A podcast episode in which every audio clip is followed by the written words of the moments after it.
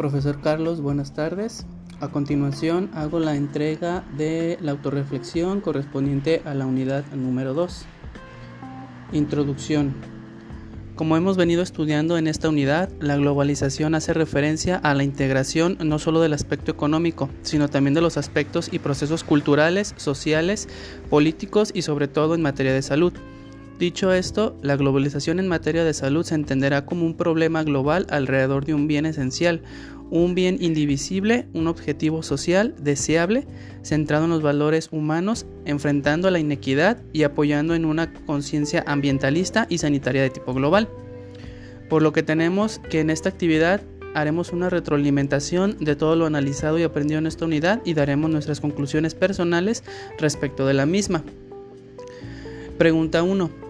¿Qué elementos son los que consideras trascendentales para comprender la importancia de la globalización en salud y el efecto que tiene en el Sistema Nacional de Salud en cuanto a sus políticas? Bueno, los procesos de globalización han impactado la dinámica social y económica, afectando directamente el estado de salud de las personas.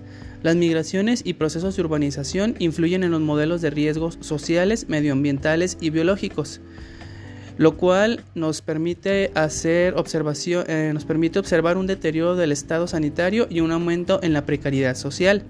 Los efectos de la globalización sobre la salud se resumen en un incremento de inequidades, cambio de las fuerzas de poder en salud, un impacto sanitario y epidemiológico, deterioro ambiental y transnacionalización de los servicios de salud.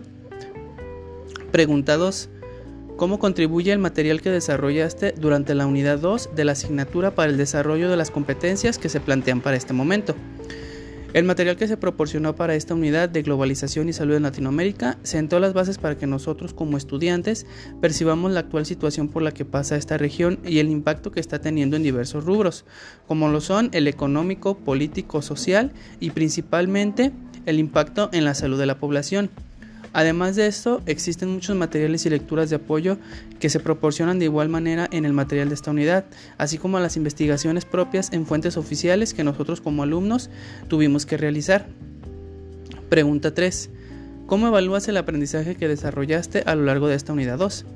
Considero que el aprendizaje que desarrollé en el transcurso de esta unidad fue el óptimo y el ideal, ya que se pudieron alcanzar las competencias solicitadas y establecidas, las cuales fueron analizar y comprender el impacto de las políticas en Latinoamérica y de qué manera están beneficiando o perjudicando a la población, y de qué puede hacerse para mejorar el estilo de vida de las poblaciones de esta región.